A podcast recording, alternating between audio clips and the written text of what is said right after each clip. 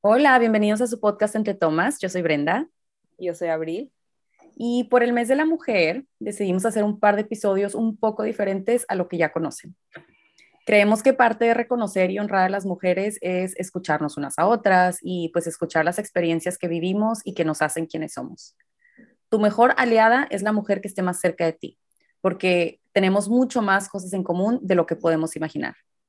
Y creemos que la forma más elemental de sumarnos a la causa de equidad de género es ser empáticas con otras mujeres, no juzgarnos, apoyarnos, siempre impulsarnos y cuidarnos entre nosotras.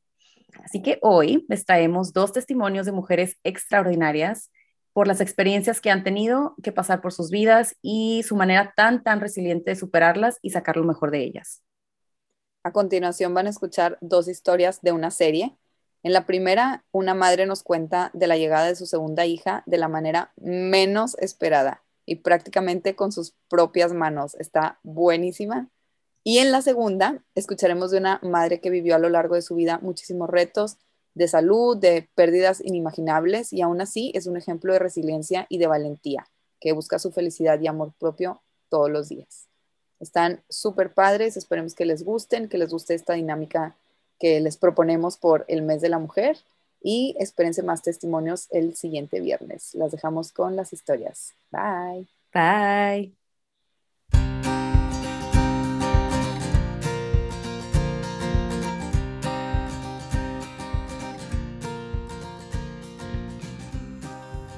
Bueno, yo soy Ana María Casillas, me llamo Ana María Casillas, soy de Monterrey, eh, estudié arquitectura aquí en el TEC, tengo 31 años ya.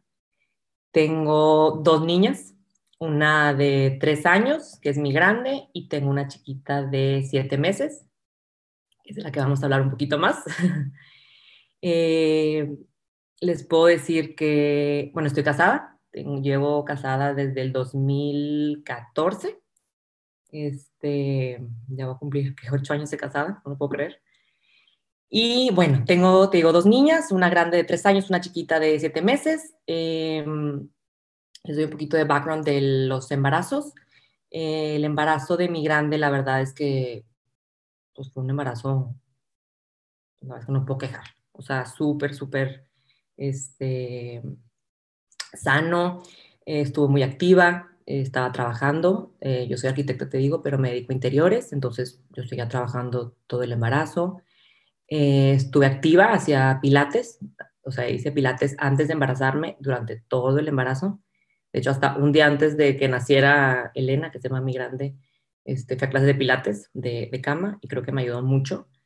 Todo iba muy bien, semana 37, de la nada, verdad que ya al final, cuando esté embarazada, vas cada semana con el doctor a que te cheque para ver cómo está el bebé y bla, bla, bla. Entonces, ese día, semana 37, 14 de febrero, va a entrar en esa parte, este, fui a la consulta y todo muy bien, ¿verdad? Que pasas primero como que a la sala donde te, te hacen el eco y te checan y así. Y bebé se veía muy bien, este, el líquido muy bien, todo, todo se veía como, como debía ir, gracias a Dios. Y luego pasas como a la salita donde ya platicas y dudas y demás, ¿no? Y en eso ya, haz de cuenta que, bueno, pues gracias, no sé qué, nos vemos en una semana, me paro de la silla y ¡plac! Haz de cuenta que se me rompe la fuente ahí como de película, tipo charco alrededor yo azorrillada y no sabía si que me agacho y limpio, traigo un trapeador, voy a mi casa, me pongo a parir, o sea, como que no sabía qué hacer. Entonces me dijo el doctor, no, no hay duda, o sea, nace hoy. Y yo, ¿cómo que nace hoy? O sea, soy, soy tipo primeriza, semana 37, yo estoy atarantada, ¿cómo, cómo que van a nacer hoy? Entonces me dijo, vete a tu casa, si quieres, este, te quieres bañar o lo que sea, haz tu maleta y te voy al hospital ahorita en un ratito.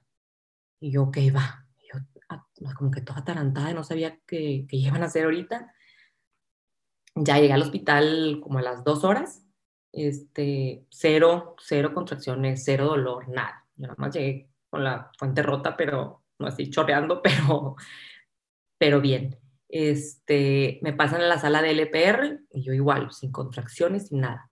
Entonces el doctor le manda a decir a las enfermeras que me den un cuartito de la pastilla de oxitocina, creo, que sublingual, para que empezaran contracciones porque yo ya tenía la fuente rota. Entonces, de estar normal, a tomarme la pastilla, de 0 a 100, haz de cuenta que el dolor inexplicable, muchísimo dolor. Y nació a las 1 hora 40, 2 horas. O sea, de que me dieron la pastilla a que nació pasaron 2 horas. lo cual no es común para una mamá primeriza. O sea, realmente es de que te da la pastilla y, no sé, si, si, si te hace efecto, pasa, no sé, cinco horas, seis horas, ¿no? Y mm, aquí fue muy rápido. De hecho, o sea, cuando llegó el anestesiólogo, llegó, me puso el epidural y nació a los 15 minutos. O sea, prácticamente me eché el, pues, todo el trabajo de parto, pues sin nada, ¿verdad? Bueno, entonces, bueno, ese es como que el contexto de, de la primera. Y ya, me embarazo cuando mi grande tenía como un año diez más o menos.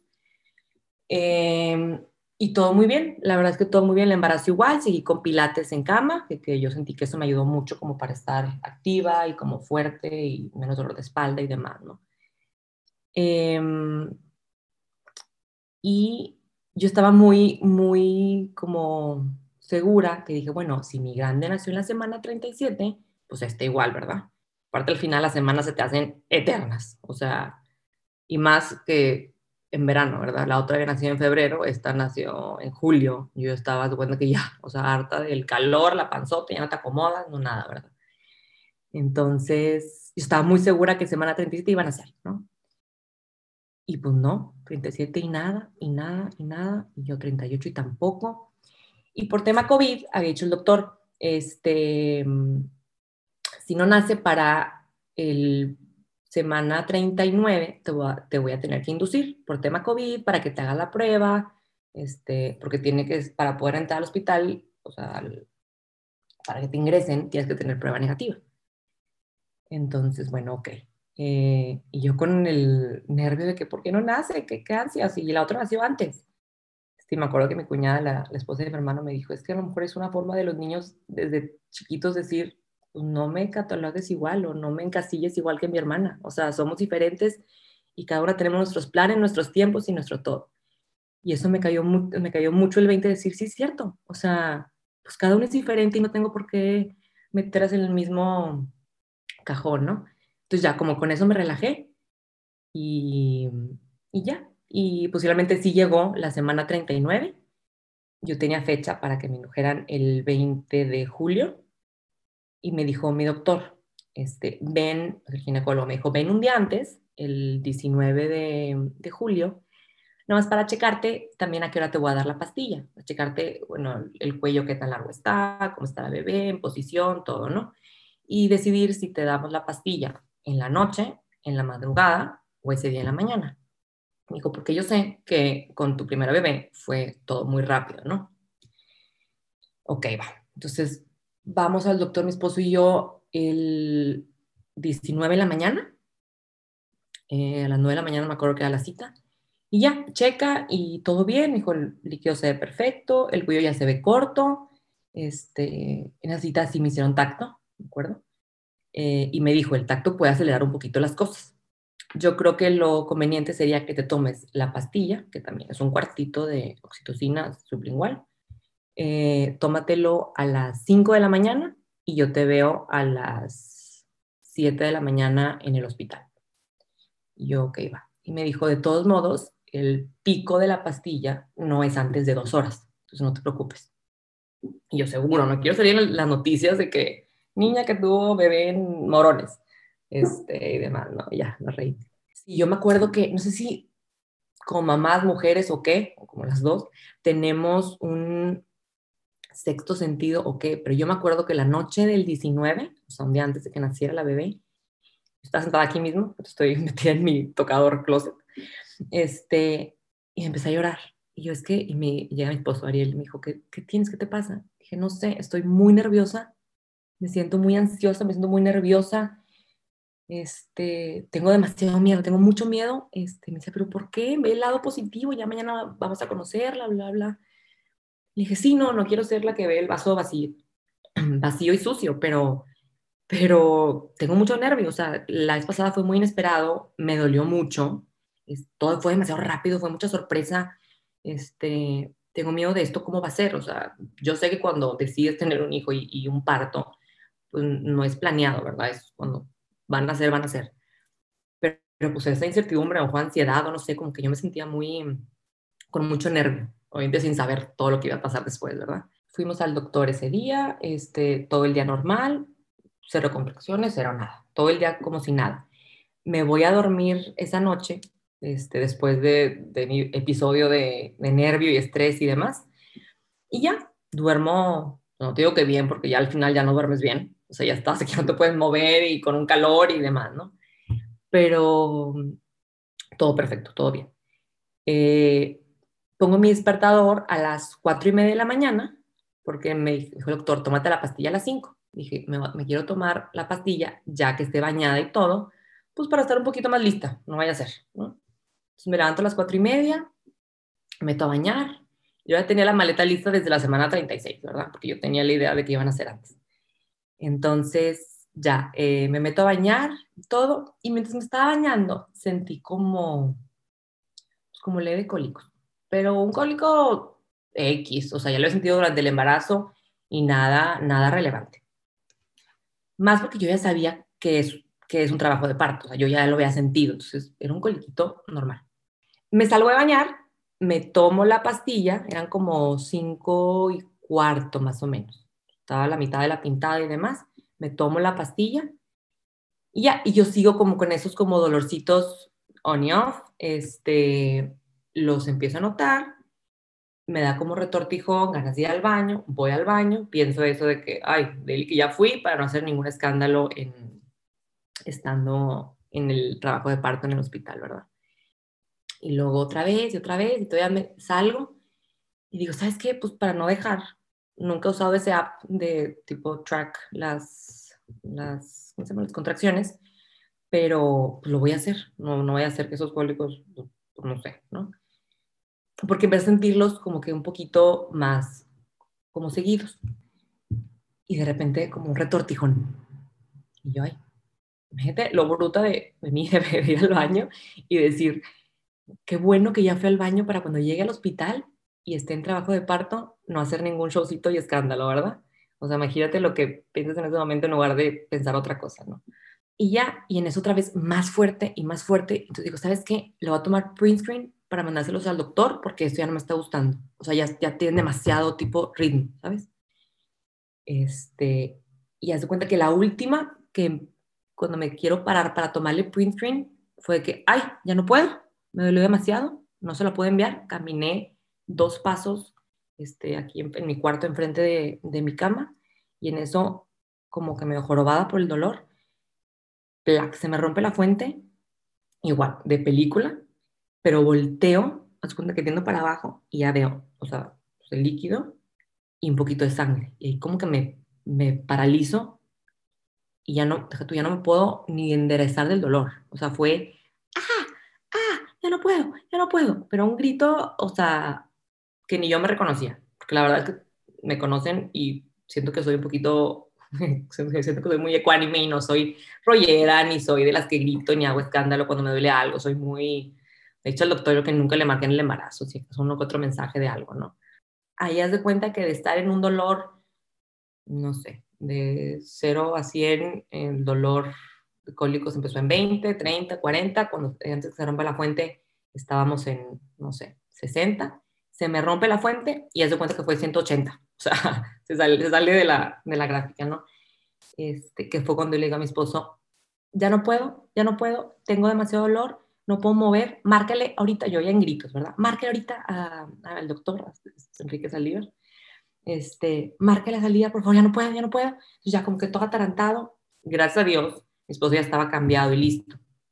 Nada más faltaba ponerse calcetines y sus tenis, pero ya estaba prácticamente listo. Entonces ya como que todo atarantado llega a mi celular y me dice, ¿cuál la password? Y yo, ya te la sabes, ponla, no sé qué. Este, en un grito, yo no sé cómo, cómo le hice, pero me, o sea, agarré mi bolsa, me la crucé, agarré unas chanclas que estaban ahí tiradas, el vestido me lo hice como que me lo levanté, me lo hice como nudo, no sé cómo bajé las escaleras, me subí al carro y en un grito, vámonos, vámonos, ya no puedo, vámonos, no sé qué, me subo al carro y yo estoy gritando que ya, ya no puedo, vámonos. Y ya se sube mi esposo al, al carro. Sí, sí estaba pensando en el dolor, que no me dejaba, más bien no me dejaba pensar, y, el nervio de qué hago, me quedo aquí y aquí que, que, pase todo lo que tenga que pasar o me apuro y me voy. y como que siento que en mi cabeza el instinto fue, no, no, aquí no me quedo, o sea, me voy corriendo y lo que tenga que pasar, tenga que pasar ya casi cerca de allá, ¿sabes? Aquí solos, ¿qué vamos a hacer nosotros? Entonces ya bajo la escalera, me subo al carro en un grito, baja corriendo mi esposo, también se sube, eso eran las, aparte como todo está en las llamadas, todo está, o sea, me consta que hora fue todo, ¿no? Al doctor le marcamos a las 5.47 está en mi celular, 5.47. Ponle tú que en lo que bajamos la escalera, subió mi esposo, hayan sido las 48, ¿no? Se sube al carro, manejamos, bueno, manejó rápido lo que le sigue, o sea, los de la Fórmula 1 se quedan cortos, o sea, rapidísimo, este, nos volamos altos, semáforos, todo. Llegamos, bueno, por la, la bajada del, de Vereda Alta, por la Casa Amarilla, no sé si ubican, bueno, yo soy de Monterrey, este, vivo, para que se den un poquito la idea de tiempos y espacios, vivo en Roberto, eh, más o menos a la altura de la IM, entre Bosques y Lomas, más o menos por ahí, por el, colegio AIM. Bueno, de ahí, este, pues al Zambrano, pues son fácil, unos 10, 12 minutos, ¿verdad? Bueno, hicimos 6 minutos, o sea, íbamos rapidísimo. Para esto, cuando el Ariel le marca, mi esposo le marca al doctor a las 5.47, este, que Ana María está en un grito, este, ya no puedes, le acaba de romper la fuente, este, y ya no aguanta el dolor. El doctor nos dice, este, no se paren, váyanse directo a emergencias del, del Zambrano, yo también voy para allá y voy a marcar para que haya todo un equipo de personas que lo reciba. Este, eso yo no lo oí, o sea, yo, ya me contó mi esposo después, yo ya estaba bajando la escalera, subiéndome al carro eh, estuvo dispuesto al carro y yo, la verdad es que eso ni me di cuenta. El celular pues, se conecta automáticamente al carro. Entonces el doctor oyó todo el trayecto. Pobre, oyó todos los gritos, no sé si mentadas de madre, no sé qué grité, no me acuerdo, pero oyó todo. Este, ya, manejó rapidísimo, rapidísimo, nos volamos altos, semáforos y demás. Yo me acuerdo de estar en un grito con un dolor, no nos puedo explicar, o un dolor horrible, horrible, horrible, horrible, que yo trato, o sea, yo iba con las piernas abiertas, llevaba un vestido, gracias a llevaba vestido, que le hago con las manos aquí abajo y ahí siento una cabeza. Y yo, no puede ser, y yo, Ariel, ya está aquí, ya van a ser, no puedo, ya van a ser, ya van a ser, ya está aquí, en un grito. Y él, mis respetos, o sea, yo no sé cómo le hizo, este, le agradezco a Dios por su liderazgo, por su temple, por su fuerza, porque fue, fue mi todo, o sea, fue, quiero. Fue el chofer, fue Dula, fue, me calmó, fue todo, ¿no? Entonces me dice, bueno, a ver, cálmate, güera, cálmate. Me dice, bueno, este, todo va a estar bien, no sé qué, ya vamos a llegar, ya vamos a llegar, respira, no sé qué. Y en eso, como que no sabía si estaba exagerando o era verdad o no, que él pone la mano, así, donde yo tenía la mano puesta, donde tenía la cabeza, y la siente. Entonces, claro que él, imagínate ir manejando con todo el peso de responsabilidad, de decir, traigo a mi esposa, traigo a mi hija aquí, depende de mí, su vida, que todo esté bien, todo puede pasar, ¿verdad? Todo puede pasar. Este, y en eso, eh, él, me acuerdo que iba como deteniéndola, que luego ya nos reíamos y decíamos, bueno, ¿qué vas a hacer? Ni modo que la empujaras para que se regresara, ¿verdad? Pero bueno, él, él, sentía que el detenerla iba a ayudar a, este, a que no naciera todavía. Entonces, imagínate, ir manejando con una mano a ciento, más de 120, o no sé cuánto íbamos, deteniendo la cabeza de su hija, y yo en un grito.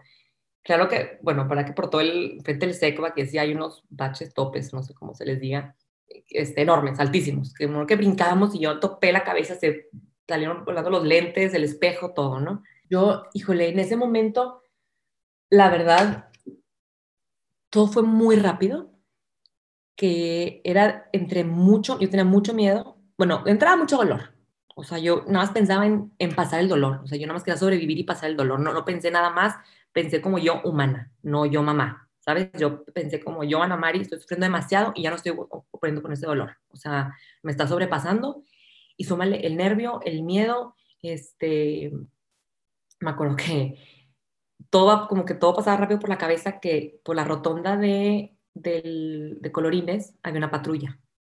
Y entonces me acuerdo que pensé, nos van a parar, nos van a parar, es imposible que no te paren. Íbamos rapidísimo, este, o sea, derratando, o sea, como malandros así que a fuerza te iban a parar, ¿no?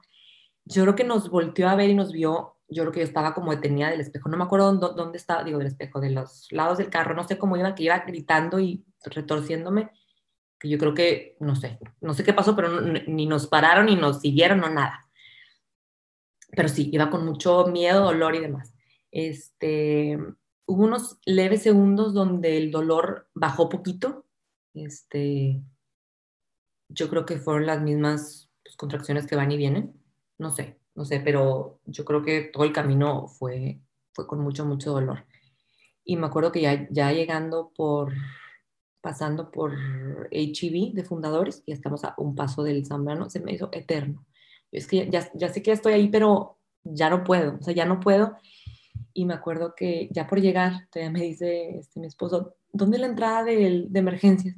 Yo no sé, no sé, ahí, ahí, ahí. Este, o sea, no ni podía ni pensar como, ¿verdad? Gracias a Dios había una como vuelta y hay vuelta en uno, tienes que irte al, semáforo a dar la vuelta, ¿no? Si no, ahí los segundos eran claves. Entonces ya se da la vuelta en U para entrar a emergencias, que no sé si conozcan, pero es una rampa, de cuenta que enorme. Es una rampa que llegas pues, a la parte de emergencia, que son como unas puertas corredizas de vidrio.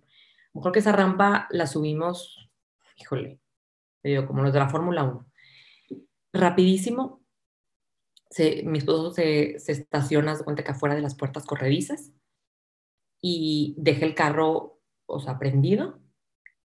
Se, baja a abrirme la puerta y yo me acuerdo ahí perfectamente de voltear y ya ver, ya ver parte de la cabeza. Porque cuando yo estaba en el camino y la siento, pues con la panza no ves. Nada más yo sentía que algo estaba ahí, pero no podía ver nada. Y ya que estoy afuera del hospital, este, volteo y ya veo parte de la cabeza. Digo, madre santa, ya están, ya están haciendo. Este, me acuerdo que ya me abre la puerta y en eso estaban dos guardias de seguridad ahí del hospital, así de traje y demás este, ya como con mucha calma ellos de que, disculpe, ¿quieren una silla de ruedas o una camilla? Y yo, ya está la cabeza afuera, o sea, como que no, no dimensionan que ya estoy pariendo, ¿verdad? Los señores pobres todos como atarantados de que, ¿a dónde vamos? ¿Qué hacemos? No sé qué. Y en eso se cuenta que ya sale todo el equipo de, como de Grey's Anatomy, este, eran como, me acuerdo, pero eran más de cinco. O sea, y sale estoy todo el staff así poniéndose los guantes, así como de misión este, salen al carro y, pues prácticamente me ayudaron a, pues, a cacharla. Yo creo que no sé si ahí yo me, mi cuerpo se relajó o, o no sé qué pasó, pero haz de cuenta que una, fue una doctora, mujer, este, nada más sé que se llama Maite, me encantaría encontrarla porque la he buscado por todos lados y no la he encontrado, pero ella fue la que tomó la batuta, era una residente, residente R1 de ginecología, que fue la que agarró la batuta y mis respetos porque fue como que, digo, la, la que agarró el liderazgo, se agachó a la altura de, pues, del carro, o sea, del, del de copiloto, ¿no? Nada más para ver la situación y ella hacerse cargo del nacimiento. Y prácticamente se agachó y ¡pluc! Se dio cuenta que salió la bebé. O sea, creo, creo que el bebé ni tocó yo creo que el carro. O sea, nada más la cacharon, las, la sacaron. Para esto, este, a mi esposo se le ocurre, que gracias a Dios se le ocurrió, a la hora de bajarse del carro, abrirme la puerta, que llegó todo el equipo de, gente para ayudarnos, se le ocurrió grabar todo, este, todo el momento. No por la parte romántica de tener el recuerdo del nacimiento, sino, oye, no sé qué está pasando, no, al rato que lleguen nuestros doctores, no vamos a ver si se cortó el cordón aquí, si, si qué, si cómo estuvo, entonces como que quiso documentar todo para el rato enseñárselo a los doctores y saber qué había pasado, ¿no? Lo cual a mí nunca se me había ocurrido y qué bueno que se le ocurrió, porque ahí pudimos ver que nació a las 5.54 y estaban haciendo. Entonces imagínense, le marcamos al doctor en mi cuarto a las, cuando se me rompe la fuente, a las 5.47 y la bebé estaba afuera a las 5 54. Ahí no hay duda, no es de que me late que, no, ahí está en video y está la llamada. O sea, fueron que 6, 7 minutos que pasaron, este, imagínate, no, no, no. O sea, express. Entonces, imagínate todo lo que pudo haber pasado en, ese momento, por mi cabeza, por la cabeza de mi esposo, este, bueno, como experiencia les puedo decir que lo que duele en el parto, trabajo de parto, no es expulsar a la criatura, sino es cuando se está acomodando. Ya que la bebé salió, hace cuenta que fue un relief de, ah, o sea, del dolor de estar en 2000, bajó a 20. O sea, no sabes la, diferencia de, estar en un dolor y salió y hace cuenta que, ah, ya, respiré.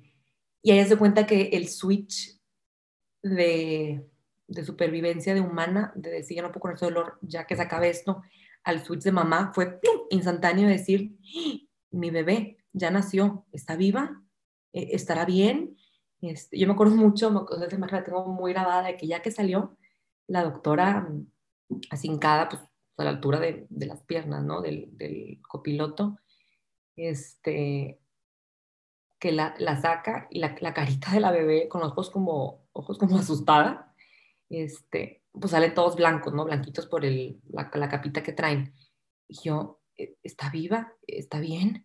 Este, y en eso la doctora, con una, respecto a una profesionalidad, un profesionalismo, este, una calma y un temple de la doctora de decir, este, muy bien, son unas guerreras, ustedes pudieron, este, pero me acuerdo mucho, mucho de ella, que por más que, estaba calmada, yo la veía tantito tensa, cargando a la bebé y decir, chiquita, tú puedes, tú puedes, nada más respira, nada más, nada más, ya más llora, nada más llora, tú puedes, tú puedes, son unas guerreras, tú puedes. Me dan ganas de llorar. Este, y a los como 15 segundos, tipo, ¡ah! ya el, el llanto. Este, y ya le digo, ¿está bien? Y me dice, sí, sí están bien. Felicidades, son las guerreras las dos. Este, ustedes pudieron, bla, bla. En eso ya había, lo bueno que en el equipo había un pediatra neonatólogo, ahí, no residente, sino pediatra, pediatra neonatólogo, este, que la checó, le, le, sacó lo que tenía que sacarle, bla, bla, bla. Y en eso también traían, gracias a Dios, traían una como vasija de esas como acero inoxidable con todas las pinzas y cosas pues esterilizadas para cortar cordón y demás, ¿no? Este, en eso la doctora dice, bueno, vamos a cortar el cordón aquí. Creo que me lo cortan literal enfrente de mí. O sea, y me acuerdo que en ese momento viene llegando el, mi ginecólogo pobre, o sea, yo nomás vi que igual derrapó, se estacionó también el carro prendido, se baja medio que vistiéndose y así como que, ¿cómo que nació? ¿Qué, qué pasó? No sé qué. Yo creo que ya se imaginaba porque pues estaba conectado al carro, oyó todo, ¿verdad? Entonces, ya eh, se llevan a la bebé rápido que a checarla y en eso a mí eh, me bajan del, no es cierto, me bajo yo del carro, creo, me bajo yo del carro, te da camino, dos pasos, ahí estaba la camilla este, me suben en la camilla. Yo creo que también los pobres residentes estaban también pues, traumados, que la camilla estaba volteada, estaba al revés. Entonces yo creo que me suben en la camilla y yo tenía las patas para arriba y la cabeza atrás, o sea, más abajo. Y en eso que ya que llegue el doctor, este, mi doctor, el ginecólogo, este, le dice, póngale a la bebé, pégale a la bebé. O sea, como que es un momento sagrado para que las dosis se, estabilicen y se necesitan. Entonces, pone a la bebé y llévenselas este, ya a la sala de LPR, ¿no? Entonces todo fue al revés. Llegué a emergencias, luego sala de LPR y demás, ¿no? Para, para seguir checando a la bebé y checarme a mí, ¿no? De, de cómo, de cómo, pues, cómo estaba todo. Porque también faltaba pues, sacar la placenta, ¿no? Entonces ya, este, todo eso está grabado, todo ahí lo tengo, lo tengo grabado de cómo me subo yo Todavía, todavía con bolsa cruzada, imagínate. Ahí está el video yo pariendo con mi bolsa cruzada. Este, me suena en la camilla, pues yo con mi vestido de civil, mi bebé aquí este, pegada a mí. Y ya este, nos llevan al, a la sala de LPR. Yo, yo estoy ya como que en shock. Me acuerdo que viendo la vista en el hospital, este, amaneciendo, y decir, ¿qué acaba de pasar? Para esto, mi esposo le marca al pediatra porque ya le habíamos dicho, este, oye, eh, nos, mm, bueno, me van a inducir el 19, bueno, el 20. Acuérdate que yo soy rapidita para tener hijos, este, nomás para que sepas que ese día me van a inducir. Ah, perfecto, y te veo. A las 5 me tomo la pastilla, a las 7 me voy al hospital. Entonces él ya, ya tenía como, sabía más o menos los tiempos, ¿no? Entonces Ariel, mi esposo, le marca a las 6 de la mañana de que, oye, Oscar, ya, ya nació no sé si estaba dormido pero fue, ¿cómo, cómo que ya nació? Son las seis. ¿Cómo? Como a, la, la, pastilla a las cinco, ¿no? O sea, como que no estaba de que, ¿qué? Pues voy, voy, para allá. Entonces ya él llega cuando yo estaba en la sala LPR y me dice, ¿qué, qué pasó? O sea, no sé qué, qué, fue lo que pasó. Y ahí como que no sé si me cayó el 20 o qué. Y yo como con ojos llorosos y la voz así media cortan, cortada, de que, no sé, o sea, pues nació en el carro y ya no sabía si reír, llorar, estaba en shock. Este, le dije, nada más, por favor, checa que la bebé esté bien. Hasta ahorita yo ya, ya, yo ya pasé segundo plano, ¿me explico? O sea, yo ya mi, mi instinto animal de, de, sobrevivir y el dolor ya pasó, ahora ya soy mamá, ¿me explico? Ya soy mamá y, y quiero saber cómo está. Ahorita mi, mi, mi prioridad es, es, que esté bien, ¿verdad? Porque son, fue algo tan, pues, tan inesperado y tan raro que son segundos, son segundos que, que pudieron haber pasado millones de cosas. Este, millones de cosas que si se quedó atorada, que si no respiró, que si, no sé, que te cambie la vida a mí, a ellos y a todos los que nos rodean. Entonces, yo estaba muy preocupada por eso. Pero me dijo, no, no, ya, ya la chequé, está muy bien. El, el pediatra neonatólogo que estaba en guardia, yo lo conozco, ya me explicó todo cómo estuvo. Me dijo, todo estuvo perfecto dije, bueno, no hay que hacer estudios extras o algún riesgo que haya este, tenido por haber nacido así. Y me dijo, no, la verdad es que todo estuvo perfecto. A veces hay riesgo cuando pasan tres cosas. Una, cuando el bebé sale expulsado y cae y se pega con algo. Aquí no, o sea, aquí pues literal salió una más y la, la estaban agarrada mientras salió. Eh, dos, la, el cordón umbilical se se cortó con algo esterilizado, o sea, no fue que agarraron machete y lo cortaron y demás, o sea, se cortó con cosas del hospital, ahí está el video grabado. Y no me acuerdo si, ah, le dije, bueno, ¿y qué onda con la llorada y el oxígeno? ¿Y, y, si respiró o no? me dijo, no, no necesariamente tiene que llorar para, para, para saber que, que, está respirando cuando salió. Me dijo, aquí se ve, me dijo, aquí en el video ve cómo los ojitos y ve cómo está de entrada el color y que tiene la bebé y está respirando. Y aparte lloró a los 10 segundos, ahí está también en el video, o sea, no pasa nada. Pero me dijo, no, la bebé está bien en los exámenes, esos que les hacen como, como de, no sé cómo se llaman los exámenes, pero les hacen como un mini test a los bebés. Este, me dijo, todo perfecto, me dijo, la bebé está, está bien. Y me la pegan este, y comió. Me dijo, una bebé que, que un, bebé que, que no está bien, no se te pega y está ya comiendo. Me dijo, tu bebé está perfecta, tú tranquila, todo bien. Este, sí, sí estuvo, sí estuvo muy rudo, sí estuvo muy duro, todo pasó muy rápido, fue un rush de adrenalina, de miedo, de incertidumbre, de impotencia también, porque dices, pues y luego, o sea, estoy aquí sola, ¿verdad? Que estamos solos, mi esposo, yo y mi bebé a punto de nacer y no hay nada que hacer, venimos en el carro y, y, no hay para dónde hacerlo, ¿verdad? Eh, dolor, miedo, todo, todo a la vez en muy poco tiempo, te digo, de las 5.47 a las 5.54. O sea, fue muy poco tiempo de demás, o sea, un boost de, de, de todos los tiempos a la vez. Entonces, me acuerdo que esa noche ya en el, en el cuarto, eh, yo no podía dormir. Estaba pues cansada, obviamente, por toda la adrenalina y sentimientos y pues también físicamente acabas cansada. Que yo cerraba los ojos y y repasaba y repasaba en la cabeza, por más que no quería, se me venía tipo la imagen de, de que se me rompía la fuente y, venía en el carro y sentí la cabeza y estaba afuera y, o sea, era un, ya, ya, ya no quiero vivir y, y, lloraba y yo es que no quiero saber ahorita nada, nada de, de, de, embarazos, partos, bebés, o sea, quiero a mi bebé, pero ahorita no quiero saber nada de, del proceso de, ¿sabes?, del nacimiento. Estaba, pues seguía en shock, yo creo que seguía como, como asustada, como traumada, este, la verdad es que los dos doctores, tanto el ginecólogo como el pediatra, tipazos. O sea, más allá de, de, de, la, de la capacidad, sino de lo, lo, fregones que son como doctores, este, su calidad humana de, de, saber leer el partido y decir, pues, chavos están traumados, déjame los trato de, de ser empáticos y calmarlos. Y se aparecían con nosotros cada X tiempo para decir cómo van, cómo están, oye, la bebé todo bien, oye, el examen que tuvo súper bien, oye, el tamizaje tal, súper bien, este, tú te ves muy bien, qué tal, como, ¿sabes? O sea, como muy, muy empáticos, muy, con mucha calidad humana. Este, ¿qué más? ¿Qué más sentí? Este, también yo quería agradecerle a la, a la doctora, que ya nunca supe, bueno, la, sí, la chava residente, nada más, nada más supe que se llamaba Maite. Y, y cuando fue a, al cuarto como a presentarse, a, o sea, como a presentarse, decir, bueno, pues yo fui, ¿cómo están? ¿Qué, qué tal?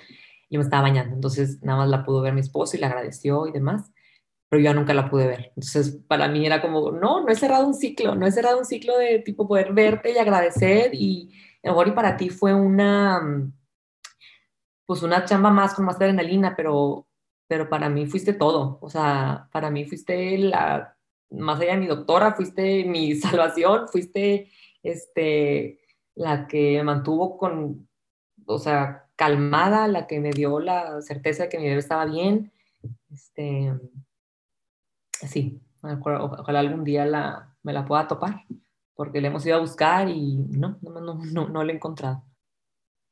Sí te, sí te empodera tantito, la verdad, para que digo que no, de decir, híjole, puedo con esto y con más, ¿verdad? Sí, ya, ya pude, bueno, descubrí primero que tengo el umbral del dolor muy alto, por lo visto, porque me dijo el doctor, este, yo creo que lo que pasó fue que tuviste este trabajo de parto en la noche, no te diste cuenta, y, la pastilla ya ni hizo efecto. O sea, no, era, no es posible que me la tomé a las 5 y cuarto de la mañana y que haya nacido a la media hora. O sea, no, yo creo que eso ya no, no hizo efecto. Tú ya traías trabajo de parto.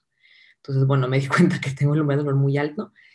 Entonces, como nada más físicamente. Pero sí, sí, después de pensar eso, digo, híjole, si ya pasé por eso, pues puedo con eso y más, ¿no? Y, cada que veo a mi, a mi bebé y la cargo, no sé, pienso de, híjole, fue nuestra primera aventura juntas, ¿no? Fue nuestra primera lucha juntas que, y que, somos un equipo, somos un equipo y solas o acompañadas lo vamos a lograr y lo logramos, ¿sabes? O sea, no necesitamos, no necesitamos a nadie más para poder hacer nuestra chamba, ¿no? Y eso se traduce no nada más ahorita en el parto, sino ahorita con el mes de la mujer, pues también queda, ¿no? De, de cada, en este caso, este, estuvimos juntas y a la vez solas, cada una haciendo su parte de lo que teníamos que hacer para finalmente conocernos. Y así fue, y, lo hicimos bien, y aquí estamos, ¿no?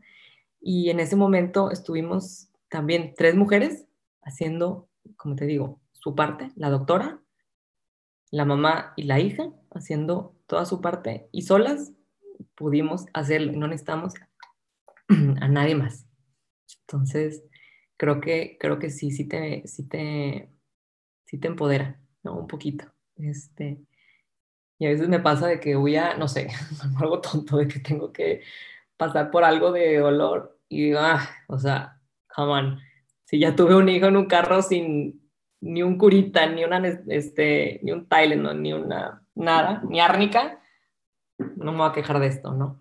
Y más allá de lo físico, la, la, interesa mental, ¿no? Porque pues no, no estuvo fácil ser humana que quiere sobrevivir el momento del dolor y luego pasar a ser mamá y tener que procesar lo que acabas de vivir, pero a la vez estar entera para tu hija, ¿no? Y cuidar a un ser humano y, y poder hacerlo, ¿no? O sea, y a la vez creo que como mujeres debemos ser reales, de decir, podemos con eso, pero también debemos darnos chance de, pues, de quebrarnos y de repasarlo en la mente. Y es parte del proceso y decir, no, no, ahorita no, espérate, no estoy lista para contarlo y no, no estoy lista para, para, para hablarlo. O sí, yo necesito hablarlo para poder sanarlo. O no sé, o sea, darnos, darnos chance y ser reales. Creo que eso nos hace, nos hace fuertes, ¿no?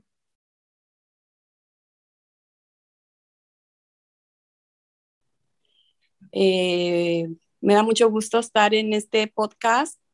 Eh, es muy interesante porque nos, nos ayuda a entender muchas cosas de la vida que a veces lo damos por hecho y está como ya escrito, entonces no es así.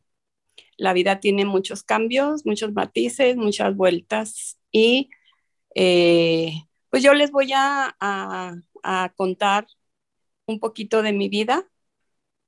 Eh, es a lo largo de mis años ha habido muchos cambios y empezaré por decirles que pues yo fui una madre soltera que tuvo una hija en una época muy difícil para la mujer, eh, madre soltera.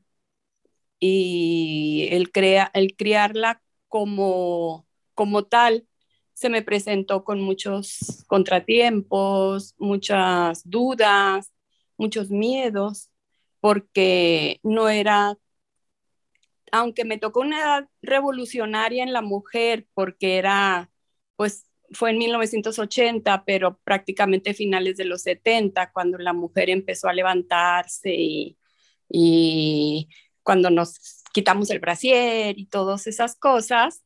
Entonces sí, eh, fue difícil, fue muy difícil eh, liar con, con un padre, mm, pues ciertamente machista, hermanos que reprobaban el hecho de, que su hermana fuera una madre soltera.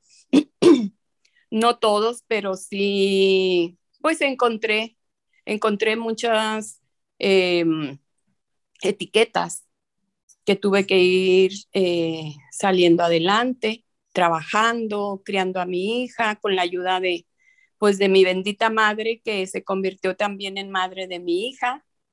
Eh, creía yo que así me iba a quedar toda la vida, pero no fue así. Eh, tuve un novio que, que se interesó mucho en, en la relación de, de adoptar a una hija que prácticamente no, no, no la adoptó, sino la reconoció. Entonces, eh, fue, para mí fue pues eh, una salvación en ese entonces. Ahora pienso diferente, pero en ese entonces era una salvación el hecho de que, de que mm, me ayudaran a salir de, de eso para criar a mi hija. Entonces, eh, pues tuve un matrimonio el cual se... Eh, lo malo que en ese entonces yo sentí fue que estaba tan agradecida con esta persona que prácticamente me anulé.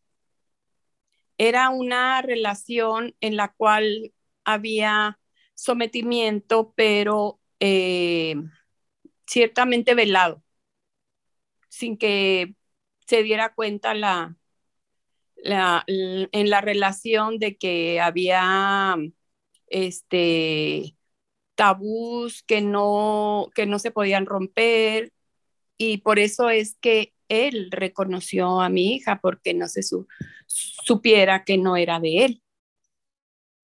Eh, y yo estaba tan agradecida que, que de, hacía lo que él dijera y estaba muy, muy enamorada. Entonces, tuve otro embarazo dentro del matrimonio que por causas todavía desconocidas eh, se truncó porque tuve un, parto prematuro. Fue muy duro, muy difícil eh, yo siempre eh, manejé culpa porque creía que porque no me había cuidado lo suficiente había tenido esa pérdida y me sentía culpable por todos los sentidos. Por, eh, porque el hecho de, de, no darle un hijo en ese momento a esta persona que, que a la cual yo pues adoraba y estaba tan agradecida, este, era muy, muy difícil para mí. Y eh, pues bueno, se, se este, malogró este embarazo, eh, nació vivo la criatura, pero pues duró muy, muy poco tiempo. Eh, me empeñé en tener otro hijo muy rápido para reemplazarse, puede decir, esa pérdida. Y, tuve, me, volví a embarazar. Eh, desgraciadamente, eh, bueno, este embarazo nació este niño bien. fue un niño pues un poquito débil, con problemas de salud. Eh, fueron cinco años casi, de los cuales pues pocas veces estaba em, muy sanito. Eh, era un niño en ese entonces no se sabían muchos, muchos problemas de salud. Estoy hablando pues casi de, de hace 37 años. Este, este niño tenía anorexia, yo no sabía, no se manejaban tal cual las cosas, entonces, tratamientos y todo eso, pero pues fue muy débil. Murió a la edad de le faltaban unos meses para cumplir cinco años. Entonces fue mi segunda pérdida muy dura, mm, a la cual igualmente volví a manejar la culpa porque eh, no lo cuidé bien. Yo creo que los padres que perdemos hijos de alguna forma siempre nos sentimos culpables, que pudimos haber hecho algo más, aunque no sea así. Eh, se maneja mm, la total responsabilidad, aunque haya sido por causas de enfermedad, la total responsabilidad de, la madre principalmente. Este, mm, sé que nadie me culpaba, fue un niño este, débil siempre, tuvo paperas, al mes que superó las paperas benignas, sin darse cuenta la infección subió a su cerebro y tuvo una encefalitis, la cual pues se lo llevó. Fue muy grave, no había tantos medios para, para ese problema. Y bueno, eh, yo manejé también mucho la culpa porque, ah, no lo llevé a otro doctor, otro y otro, este, hice muchas cosas que a lo mejor no, este, no, no debí y no hice otras que debí, en fin, fue muy difícil el, el duelo porque ya eran dos pérdidas. Fue muy difícil afrontar ante mí esas dos pérdidas porque me sentía responsable y, no había nadie que me, que me pudiera quitar eso. Fue muy difícil el duelo, eh, lo cual conllevó a que en cierta forma eh, mi hija se sintiera abandonada. Mi primera hija, que ya en ese entonces tenía aproximadamente 10 años, se sentía abandonada, se sentía este, mm, hecha a un lado porque, porque el dolor, primero la, la atención total de un niño enfermo, después el dolor de la pérdida de su hermano, del desapego de sus papás, que nos enfocamos en el dolor, fue algo que, que, pues nos llevó así, así las cosas, no, no tuvimos una atención psicológica adecuada. Eh, terminó con el matrimonio, todo esto, porque cada quien se encerró en su dolor. Termina, terminé con esa, con esa relación de matrimonio cuando mi hija ya tenía 13 años y no pude eh, tener ese acercamiento con ella porque pues le tocó la adolescencia en una edad muy difícil, el hecho de que nos quedamos solas en criarla, terminar de criarla sola que de hecho yo lo había hecho prácticamente, eh, porque si bien él, él había reconocido, eh, fue un padre hasta cierto punto presente físicamente, pero ausente con ella, enfocado en el niño que, que era su hijo y que siempre estaba enfermo. Eh, hay cosas que, que, la vida nos lleva a, aprender. Fue, fue aprender, aprender, aprender. Pero el hecho de quedarme de pronto sola sin un esposo que no me había, que me tenía sometida y que no me dejaba trabajar y todo eso, eh, me quedé como al borde de un precipicio que no, no veía yo cómo podía salir adelante. Eh, salí, empezar de, de, nuevo a trabajar, a, a criar a mi hija, a luchar contra contra sus problemas de adolescencia, de superar mi dolor, de, un, de un divorcio. Fue difícil, fue muy difícil. Esto marcó mi vida. Entonces yo me fijé la meta de salir adelante, de ser una mujer que, que pudiera tener un, un reconocimiento en la vida y, a buscar trabajo y a lograrlo y a salir adelante. Eh, pero siempre, pues de alguna forma es muy difícil tener una hija adolescente que va creciendo con traumas que no, se pudieron superar. Em, yo con mi meta fijada de salir adelante, de trabajar y de, y de de darle todo lo que estaba en mis manos, a lo mejor descuidé lo emocional, pero pues a lo largo de la vida aprendí a, a, sobrellevar todo esto. Mi hija creció, se me casó muy joven, me hizo abuela muy joven de tres hermosos nietos, los cuales sentí que tenía una segunda oportunidad como madre. Y, de alguna forma en ellos reparar el, descuido, quizá no fue tanto porque me juzgo muy fuerte a mi hija, pero sí el, ayudarle a, a, cuidar a esos niños, eh, hacerme responsable y a tomar un, un papel que no me correspondía en la vida como abuela, eh, hacerme cargo de, de algunos de sus hijos eh, como madre.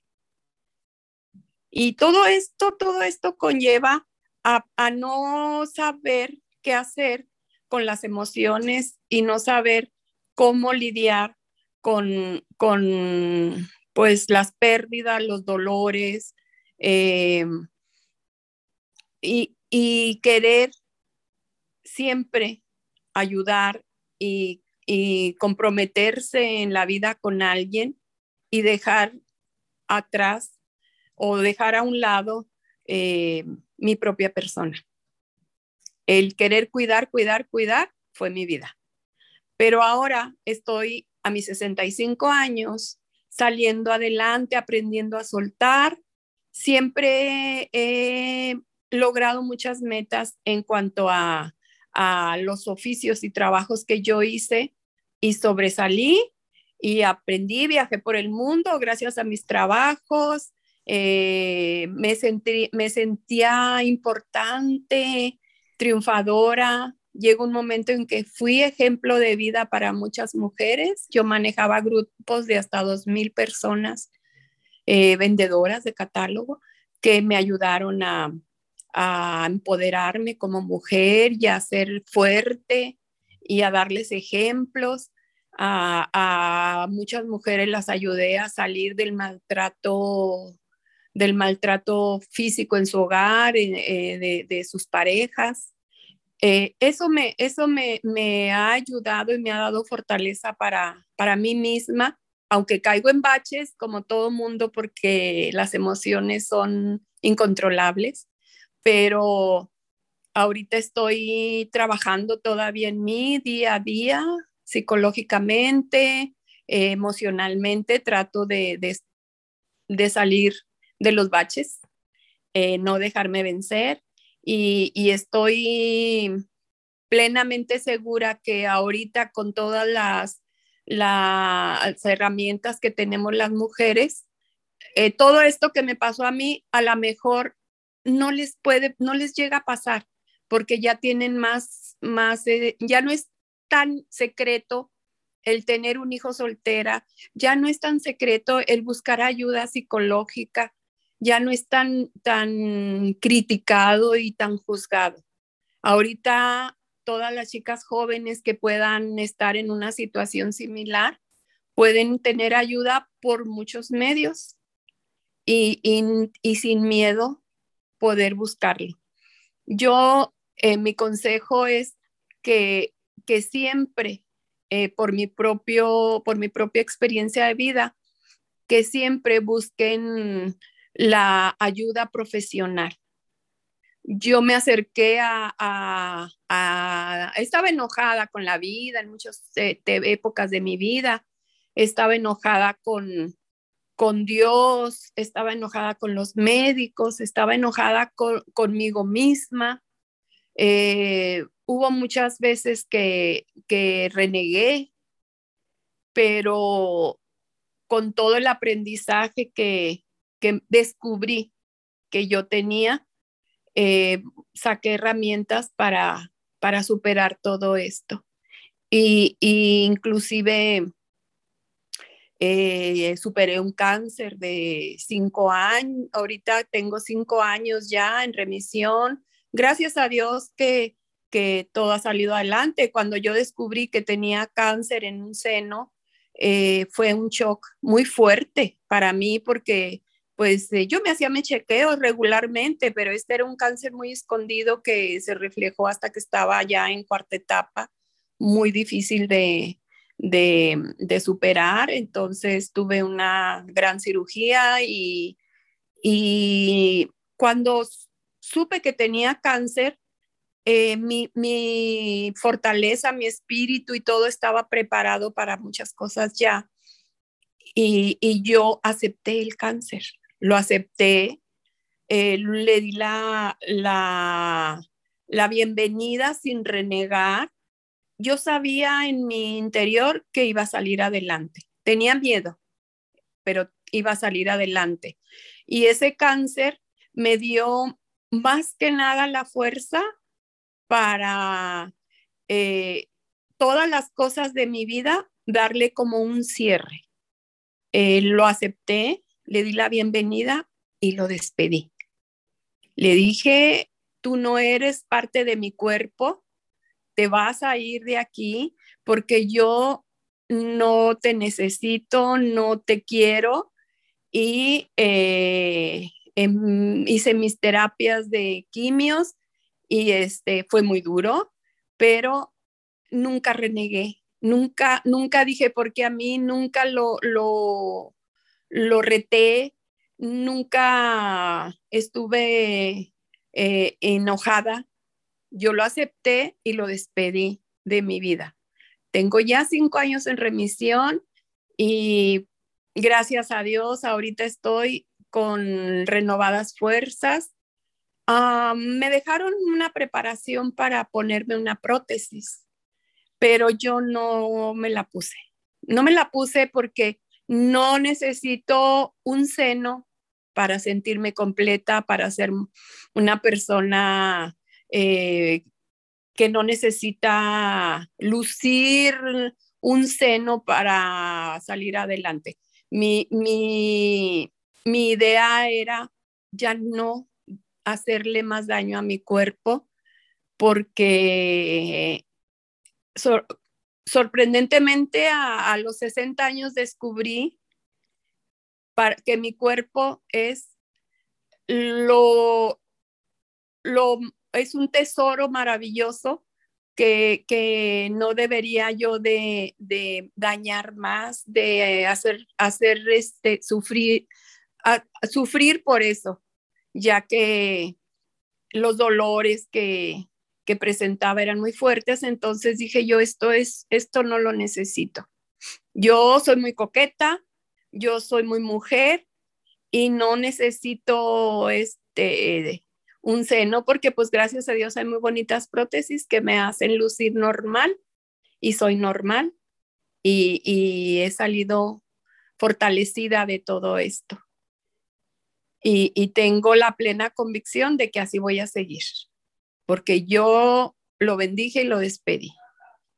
Así que, Pues todo esto ha sido parte de mi vida a grandes rasgos, claro, con muchos matices de sufrimiento, de lucha, de dolor, de alegrías, de bendiciones y de, y de llenarme de fortaleza y de mucho, mucha fe y mucho amor hacia mi persona.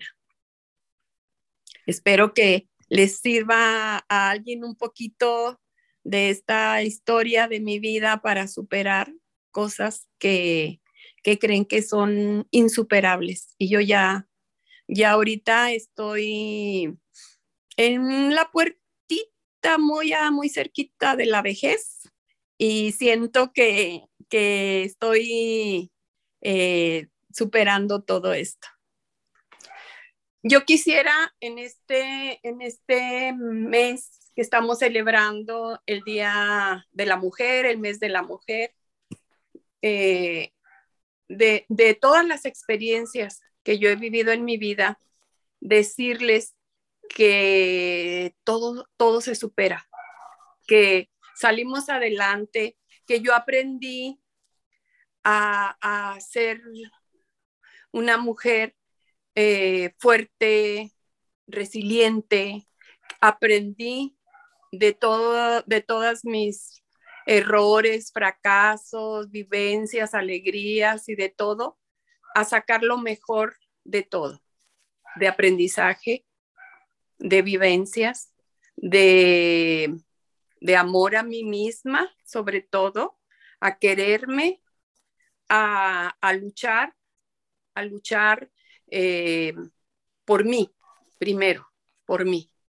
Y, y, que sí se presentan cosas, que la vida es un, un movimiento constante, que, que, las emociones son pues un regalo de Dios, porque si no tuviéramos tantas emociones buenas, malas, pues no seríamos tan fuertes o no seríamos las luchonas que somos en general todas las mujeres, porque en este mundo que nos tocó, en, esta, en, todas, las, en todas las épocas de, de la vida, la mujer tiene que luchar más, siempre más, porque desgraciadamente es, pues hasta ahorita, un mundo principalmente de hombres.